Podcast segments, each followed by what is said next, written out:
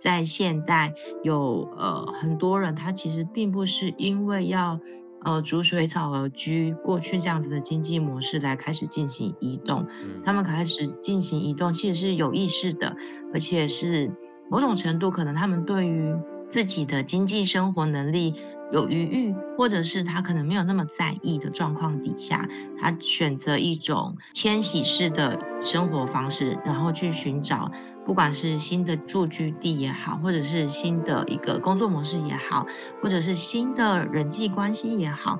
或者是新的一个嗯人生的阶段，其实他们在考量的时候，已经脱离了我们刚刚最早对于游牧字眼的一个想象。他们反而比较多是在现代的生活体系底下去进行着一种对自我的追求。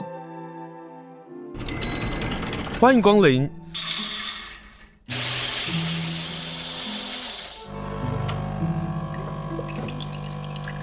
今天的盛情款待，请享用。今天要跟大家来介绍的是地位手帖十五，一样是跟主编董静维来连线。Hello，静维好。Hello，清盛，大家好，很高兴跟清盛来聊聊我们的第十五期。好，第十五期啊，介绍的是游牧聚落，探索生活原真的可能性。这期很好看。然后呢，这一集呢，我收到了三张的卡片。这三张卡片呢，刚好是他们在叫我选的时候呢，我就在想说，我要这三张到底选哪一张？我我们先 从这个哪一张？我后来选了，就是坐着火车看着外岛，外岛呢有花的那一张。哦，对，居然选了那一张，居然选了那一张，还蛮准的耶。对，你知道，好准哦，我觉得好准哦，大家可以去买一下第一位手帖十五。它里面呢有个第一眼游牧性格的大解析，他就在问大家是习惯独行还是偏好群体的生活，处理的风格是计划通呢还是随机应变呢？游牧生活的实践的方式通常取决于个性跟人生的这个状态。好啦，你的人生的状态到底是如何？他们就给了六张的卡片，然后从第一眼来直觉来抽卡片，大家很喜欢玩这种方式，然后看看自己适合哪一种的模式。但是啊，他自己说的是一个模式，但他其实也在讲的是我们这样的一个现状，就是你现在抽一张卡就有这样一个现状嘛。然后你去买地位手帖十五呢，他说里头就有附三张的卡片，总共是六张嘛，有三张，对，总共六张。然后我们随机就是每一本会附三张这样。对，然后偏偏这三张是我有犹豫要不要选的，然后呢，其中有一张是我选的耶，我要把它当成我的 lucky card 放在我们电台的录音室。而且我们附的那个小卡上面还有书里面没有的手写的一个字句，好烦哦！我们在第一这一张我选的这一张上面写说，在路上晒干的眼泪，悲伤的、快乐的都可以，好吧？新年的时候，希望能够快乐的流眼泪，但真的会快乐流眼泪，跟静伟来聊天。哎，你们放这个是干嘛？因为我们这一期的游牧聚落，就是因为呃，就过去在跟呃长期喜欢移动或者是有对游牧有向往的人来互动的时候，发现他们对于自己的直觉，嗯，或者是说对自己的人生的状态，其实会比较敏感一点，然后会有更多往内自己往内往自己的探求的部分，所以我们就发现，哎，是不是呃？对于这样子的生活模式，或者是这样子向往的方式的人格特质上面，大家会很注重这一块。那对于就是可能未曾踏入过、想要试着了解的人，我们希望在一开头的时候，可以先用这种类似心理测验的破冰模式，来先让大家知道哦，到底什么是我们要去谈的游牧方式，然后在台湾大大概有哪些的游牧方式这样子。嗯，然后我抽到这张卡就是说。你热爱工作，但不是工作狂，清楚自己的界限，在工作里如鱼得水，也透过工作结识了多位的朋友。哎，真的耶！我谢谢大年的时候，过年的时候我要先谢谢所有朋友们，让我当你们的好朋友。后面还有有越来越多的当地工作机会找上门，就完全在说你。哎呀，真是太好了！我就是需要你说这句话。哎，真的好好玩哦。但是其他的我真的有认真看哦，然后我发现真的就像是你说的，很多来到呃地方的人啊，他也许是我们说移居，或者是转换他的工作形态，或者在寻找他自己，对于那种敏感度是真的存在的耶。相较于一般人，嗯。相较于就是大家呃比较习惯稳定的呃上班族的模式好了，嗯，或者是比较有个人成立工作室的那样子的状态，我觉得会在游牧的状态里面的人，其实他们都以我们这次在接触到的采访的受访者来说的话，其实。都是在人生的某个时刻里面感觉到他们需要这段时间，需要这段移动，所以他们会停下来。那停下来的时候，其实就会面临到刚刚这个心理层面最前面讲的，会因为每个人的个性，或者是他先天上面遇到的人，跟可能他游移到的某个聚落上面来讲，他的际遇会有点不一样。所以我们就其实有简单的梳理出几种模式，然后再把它。对应到牌卡上面的个性上面的模拟，其实是这样子啊的。我忍不住想问你，是你抽到哪一张卡？太困难了，因为我们跟哦，你们都知道这个过程，对，我们都知道答案，因为我们是就是基本上是这个呃的心理测验的制作者，所以其实我们很难去像一个第三者一样去选择其中一个牌卡。因为包含这些插画，也是我们跟这次的插画家去沟通出来说，嗯，呃，我们希望有哪些的导向，比如说像刚清盛的那一个，嗯、我们就很认识蛮多这样子典型的人，所以就把这样子的呃，像写小说一样，有这样子的人物模型，然后再把它揣测出来，哦，他是大概是在地方上面扮演什么角色，然后他通常会具备有什么样的性格，都先模拟出六种这样子的人形。然后再回头去跟插画家讨论说，我们需要有这样子的风格以及这样子的视觉印象，是这样子来的。嗯嗯，好好玩哦。比如说第一张卡啊，第一张卡在满满的，我们说现在油菜花田好，你把它当成油菜花田都行。然后远方有一个远山，然后呢，你会看到太阳，但是这个太阳到底是日出还是日落的这个太阳呢？而这女孩到底是要离开还是要往前行？这是 A。那 B 呢？就在这个秋天的一个下午吧，她在喝着咖啡，在一个窗景前。那她在想什么事情呢？她到底是休息，还是在寻找她自己未来？那 C 呢？是一个女孩拿着花，然后面对着大河或者是大湖，可是前方并不是山，是一栋一栋的房子，云在蓝天上飘飞着。嗯、那她又在想什么呢？那重点是她的影子。就是你知道，当这个人的影子变长的时候，也就是他是在下午傍晚的时候。那像这样的一个情景，你会不会选这张呢？那第一呢，就是我的，就坐在火车上，然后看着海。那海上呢，应该是有个岛，然后长着花。那重点是上面的云下着雨。那你对雨下雨，对那雨对那个想的想法到底是什么？一更有趣了，一呢就在一个湖里头。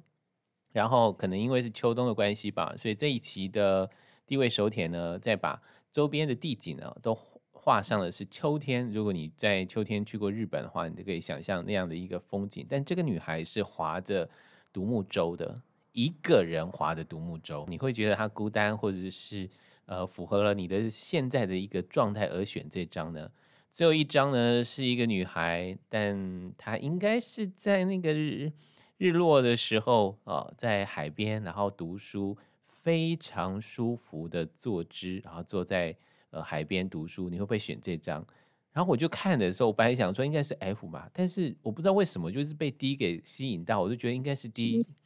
所以我就选了 D。那答案到底是什么？你选了什么？就请大家上一下地位手帖，然后你去买一下地位手帖十五，你就可以 看看你现在到底是什么样的一个情况。但是静伟，我要问啊，什么叫做游牧？嗯、我我觉得必须要先把这游牧这样的一个你们的想法跟呃精神给说清楚一下。嗯，其实我们这次在做游牧居的时候，就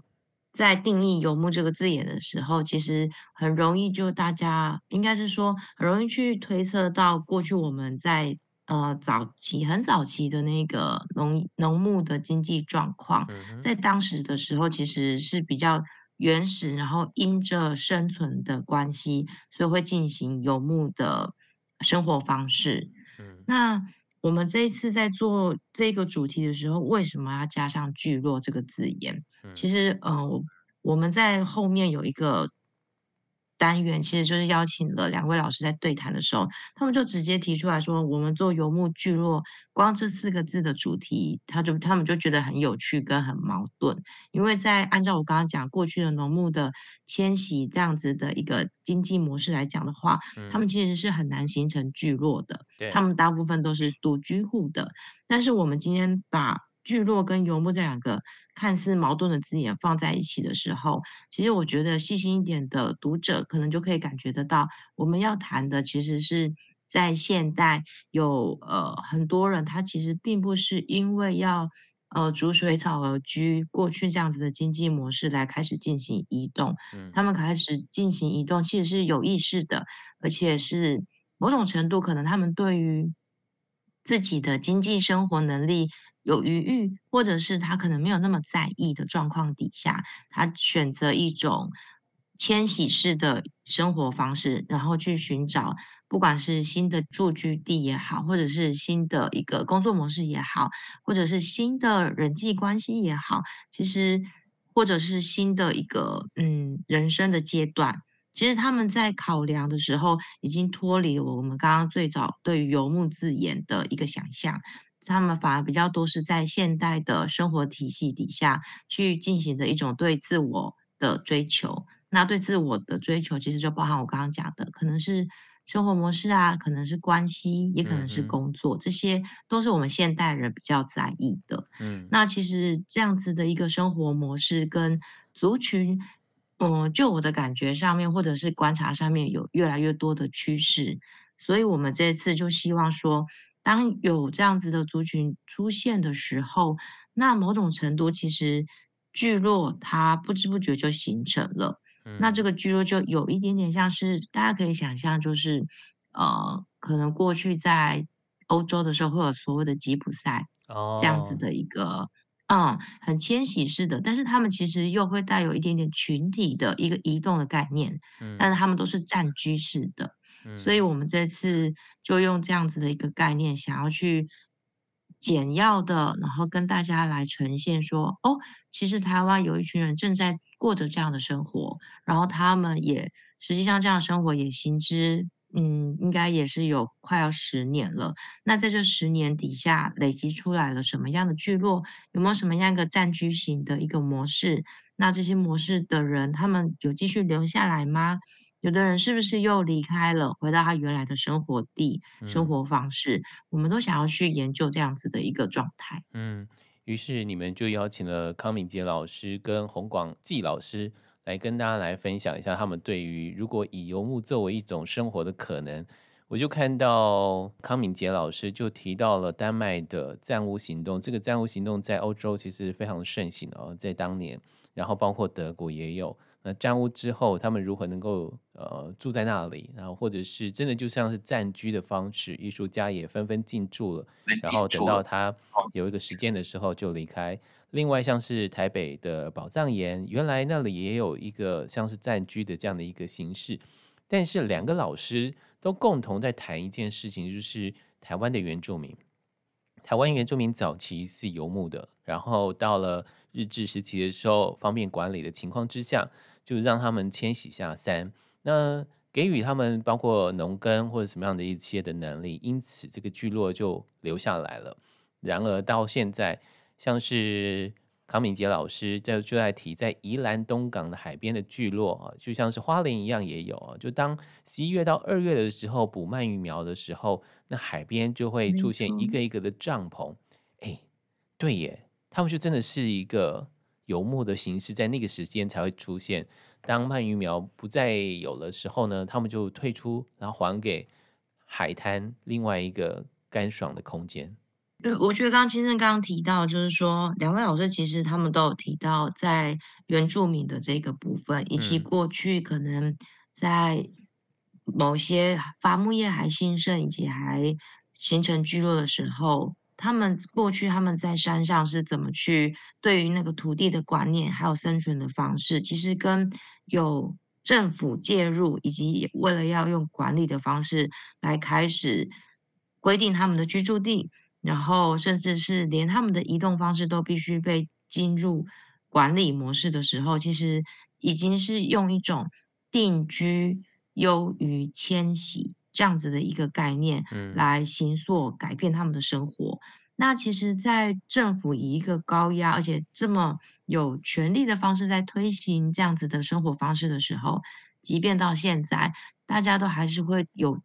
潜意识里面会有一种概念，就是定居的生活可能相对来讲是方便的，对啊，相对来讲是文明的，对啊，相对来讲，对，它也是一个比较有办法去有经济模式的生活方式。所以过对于过去原住民也好，或者是其实洪广基老师也有引用很多本书去谈到。国外的呃，看待怎么看待游牧这件事情来讲，嗯、其实都在试图打破这件事情。嗯、就是我们其实已经在一个定居的文明方式底下生活了太久太久了，所以我们已经忘记游牧生活方式它具备有什么样的优点。嗯嗯，对。那我觉得其实这样子的提醒是，嗯、呃，可能在我们在我包含可能是我自己在做这个主题之前，没有意识到已经有这样子的。心理的那个立场，嗯，嗯 其实是听到老师他们讲的时候，才发现哦，其实这是一个被潜移默化下来建立起来的观念，就觉得我们必须要定居，就觉得我们必须要有聚落，有了聚落之后呢，我们的生活才会便捷。但是就像是你们书里头写的那个标题哦，呃，像这样的一种游牧方式，其实对自然的生态来讲啊，因为物种会改变、会迁徙、会传播。游牧反而是一种常态，甚至对自然环境会是比较好的。那这也是这一次我看到的，在定居在谈游牧的时候，两位老师非常深刻，而且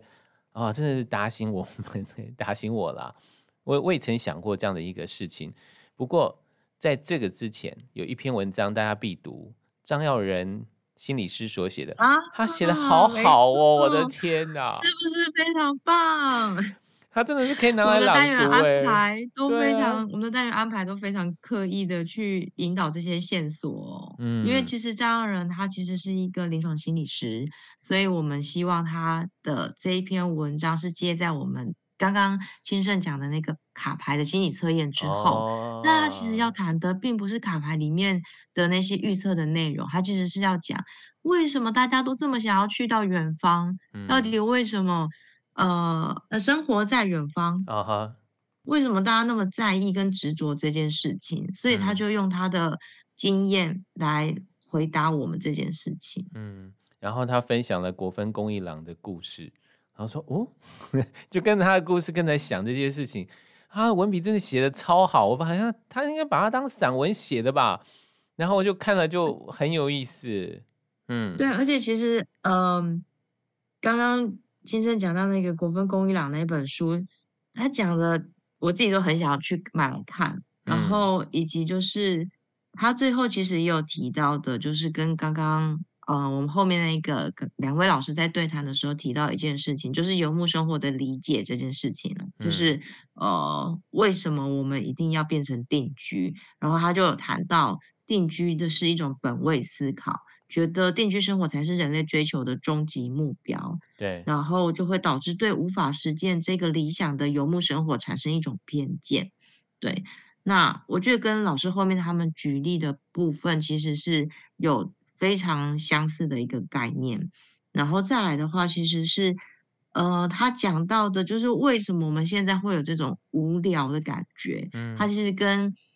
其实跟看看起来跟游牧生活没什么关系，但他其实就在谈，他一直往前推，一直往前推。我们现在会无聊，其实就是对于我们的生活有太多的时间跟余裕了。嗯，那这在游牧生活的时候其实是不可能产生的。嗯，他就说游牧，说你想都为了你的生存，嗯、然后为了你的羊啊，为了你的牛啊，为了你什么什么，所以你无时无刻的都在忙碌着，因为天气的变化都会影响到你这个生活的这个状况。那当我们定居之后呢，我们好像就是有太多太多空闲的时间。那现在我们可能做的就是，比如说追剧啊，然后打电动啊，就这样挥霍掉我们这样的一个时间。但是这些的行为都来自于无聊，而无聊是因为我们从游牧变成了定居。但是定居真的是坏的吗？在定居当中，我们可不可能给自己一些去享受游牧的这样的一种状态呢？嗯，我我觉得张耀仁心理师所写的这一篇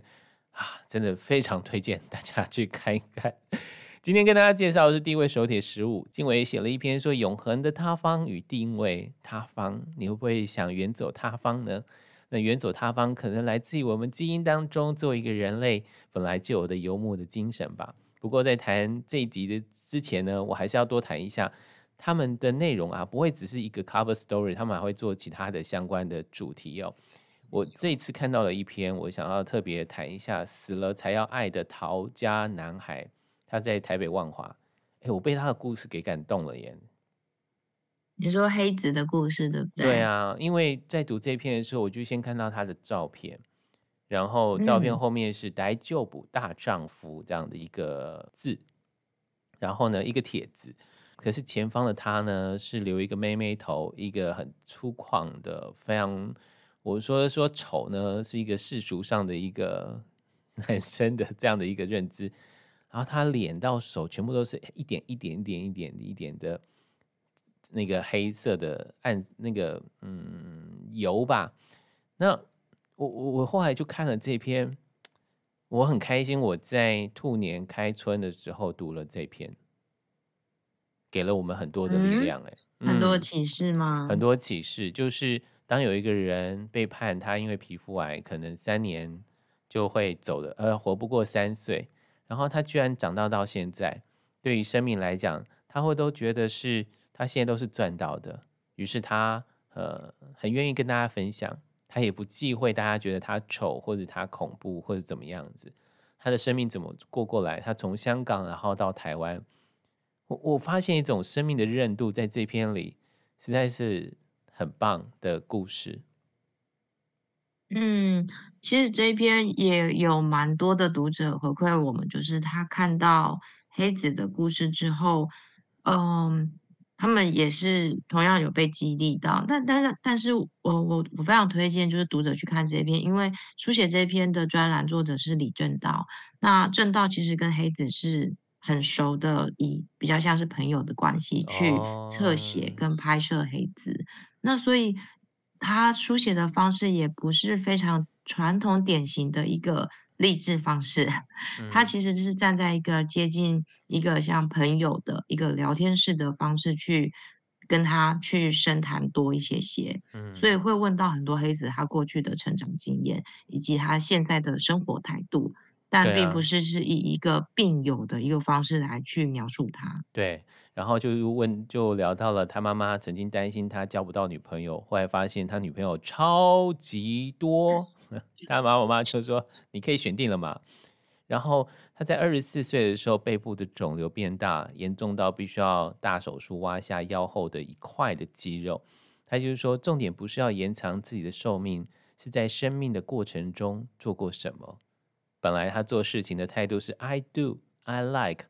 但是那次之后变成了 “I like, I do”，每一件事情要喜欢才做。所以他关心了许多的社会的议题。哎呦，我现在讲念这一篇，我自己都鸡皮疙瘩起来了。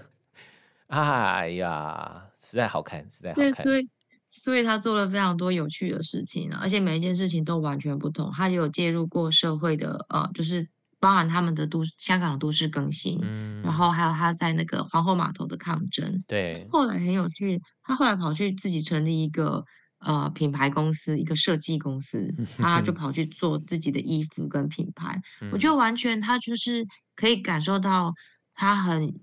用力的，或者说他很呃不浪费的去尝试他的生命跟他的每一天。嗯，好，这一盘小菜呢，嗯，在第二段的时候和大家分享，希望大家能够看一看这篇。当你觉得生命有点困顿，或者是当你觉得嗯。嗯、不知道如何继续往前走的时候，我觉得黑子的故事可以让你在这样的一个新春的时候呢，我觉得是一个礼物啦。好啦，那一样的要回到我们这次的 cover story，就是游牧聚落。于是呢，讲到聚落，就有一群人用游牧的方式来到一些地方，然后跟不同的人、不认识的人相处在一起。你们选了三个地方：宜兰的南澳、宜兰的头城、台东的长滨。你想要分享哪一个故事呢？嗯，我其实分享想要分享的是宜兰的南澳一条街的这一群人。诶，为什么？因为其实呃，这群年轻人他们在。以一个我们在里面提到的自然田，其实是一开始是在来到拿到自然田，他们来这边移居换工，然后留下来。然后他们留下来，当然有进进出出过，嗯、可是时间到现在为止也维持了快十年。然后里面的呃，算是待比较久的洪文跟米墨，他们其实呃，对我来说，以这三组其实我我都认识，然后也有到现场。哦、其实大家的特质都非常不一。那我觉得米墨跟洪文，以及就是小猴子啊、王竹、建廷跟莱拉跟蔡珊，他们给我的感觉是非常的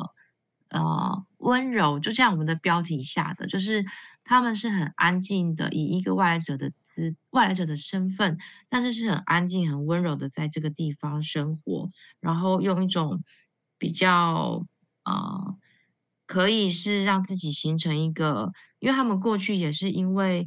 因为阿江的那个南澳自然田的一个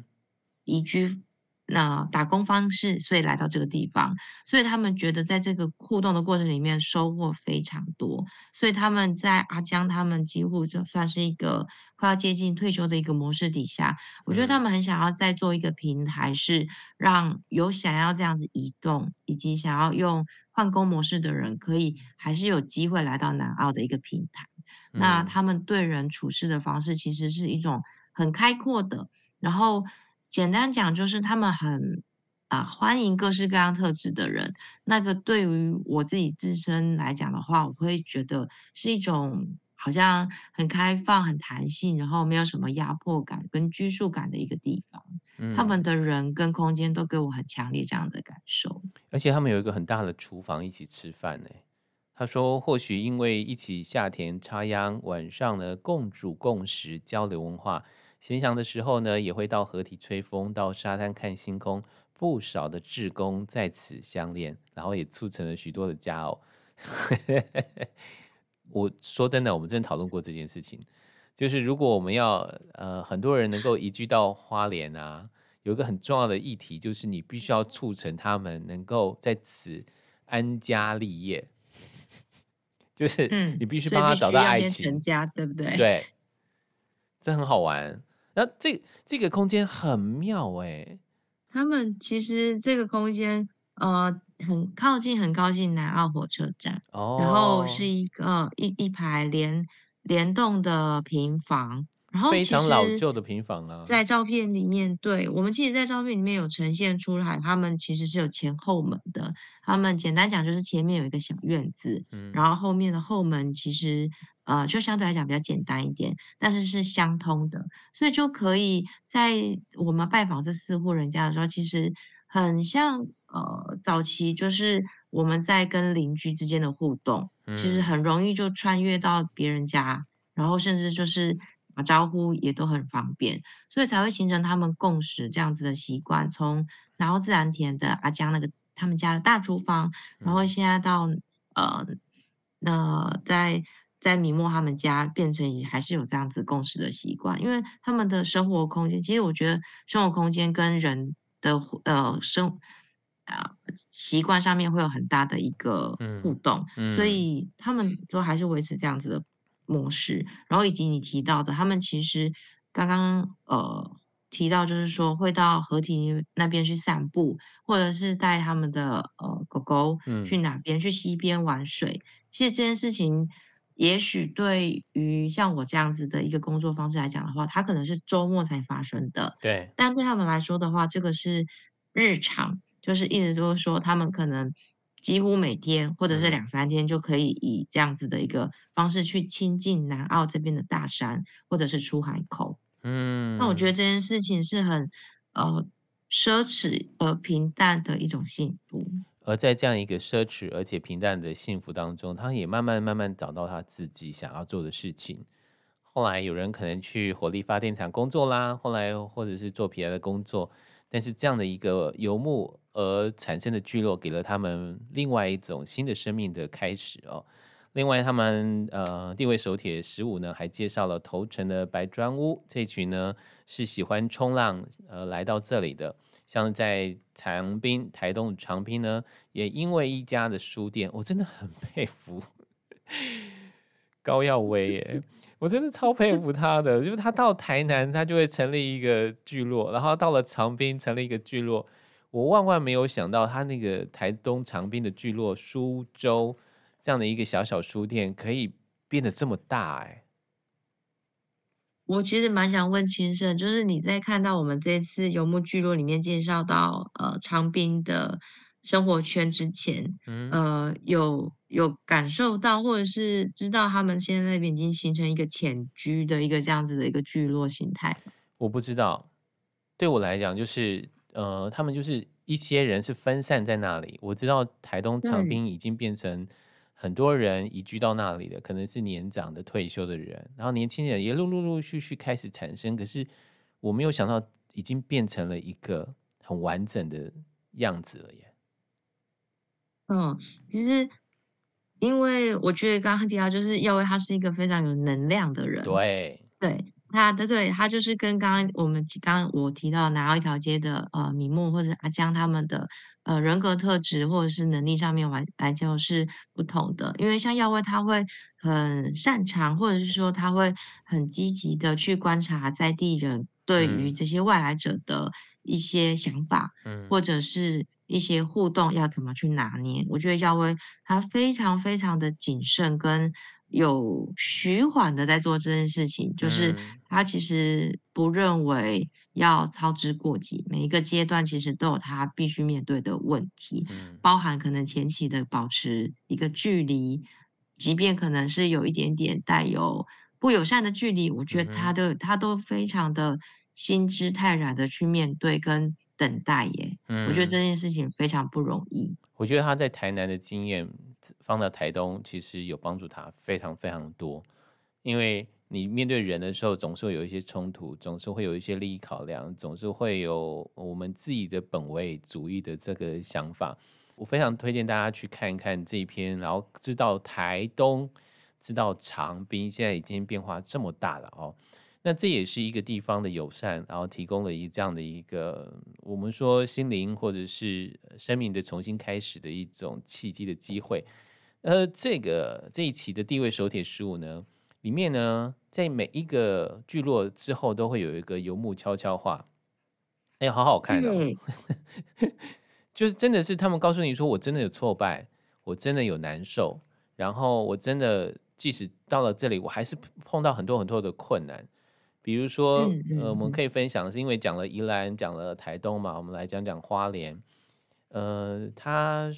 但他已经离开了，对不对？他已经回台北了，对不对？对，嗯、没错，没错。嗯，嗯，然后他就说，在一柱生活的余裕中，接住他人与自己。哇，你笑标题笑的好棒哦，直接打到了好多人哦。因为其实，呃，我们在每一个聚落后面安插这个悄悄话的目的，其实，嗯。如果大家有仔细看的话，其实应该看得出来，就是这三位书写悄悄话的作者，他们本身就是像刚先生讲的这位，呃，他光荣还有移居到花莲蛮长一段六七年的时间。那他在这六七年时间，从二十岁到三十岁，其实是对他来讲是一个非常不可磨灭的一个人生的阶段。但是他后来。包含就是现在，他还是回到了台北，再做一个重新回到家庭里面，嗯、然后再找一份新的工作。所以我们在找这悄悄话的时候，其实是要想要找这样子的一个对象，嗯、曾经有过移居经验，而且不是只有一两年的。嗯、然后，但是他们后来又选择回到原居地。那为什么他们会这样子做？嗯，其实大部分其实都跟他们的呃，可能家庭也好。或者是跟呃，其实蛮多都是跟家庭、跟家人的关系比较有直接的关系。嗯嗯。然后光荣就是说，他刚到花莲的前两年呢，他是利用下班的时间做小厨房的计划。那下班之后就邀请朋友来家里共煮共食，然后讨论一些事情，然后认识新的朋友。在这样的一个生活有余裕的情况之下，然后可以跟更多人能够更多的互动。于是他在花莲开始养猫，练习做菜，自学烘焙，学习爬山，研究动物权，然后尝试写稿，好好经营生活。当他回到都市之后呢，他反而会有更任性去面对面对紧绷的工作，面对自己的情绪，面对别人的需求，以及包括家人朋友情绪的爆发。我我我万万没想到，就是有存在。对啊，是就是你不知道一个地方他如何去照顾你，可是久居之后，你刚刚说的十年啊，他我觉得那是大半最美的青春的时候。他不会在城市里头好好去发展。我们说的就是，你不要把青春应该会是最最有能力的时候在都市里头发展，没有，他就把这十年在花莲好好的面对自己，让自己能够变得更有韧性。那我我觉得这一集的地位手帖又回到我们是我们如何去看待我们自己的环境啊？当然呢。有很多人可能看了之后觉得，那我可不可以也去一去呢？嗯、你们就会有一个落地生活前的起手式哦，所以大家可以去看看。今天非常谢谢地位手帖的董静伟跟我们介绍这一期的主题叫做游牧聚落，欢迎大家能够看一看。今天非常谢谢静伟喽，静伟最后有没有要补充的？后面实在太多单元了，我希望大家都回去看。刚刚那个骑手式的部分，也是两个非常精彩的单位来做对谈。就是有需要的读者，其实会从他们在落地这、嗯、这跟地方的互动上面有很多的经验去学习。然后最后面还有游牧之书跟游牧电影的部分，嗯、其实年假的时候非常应该要拿出来推荐给大家。就这对耶，对耶，我都忘后面有一个书店，就是你可以从中找到一些书籍，然后安定自己。或者是你可以找一些电影，可是我很喜欢王于晏呐，但是王于晏没有介绍到安阿拉斯加阿拉斯加之死，对对对对，他没有提阿拉斯加之死。我说，哎、欸，你怎么不提那部呢？好，我帮 你跟小燕说。我相信每个人心里头都有一个游牧的基因，所以当你看一本书或者看一个电影相关的主题的时候，你心里总是会有悸动的。那我们刚刚提到的这部电影，它其实就是这样触动了你，然后你就会去思考我们现在自己的生活。嗯、一样的地位手铁食物，也希望能够在新春的时候触动大家。也许你依旧的是选择定居，但记得给自己一些余裕，给自己一些游牧的时候，让自己能够好好照顾自己。今天非常谢谢主编董经纬接受我们的连线，谢谢你喽，谢谢金圣，谢谢大家，好，拜拜。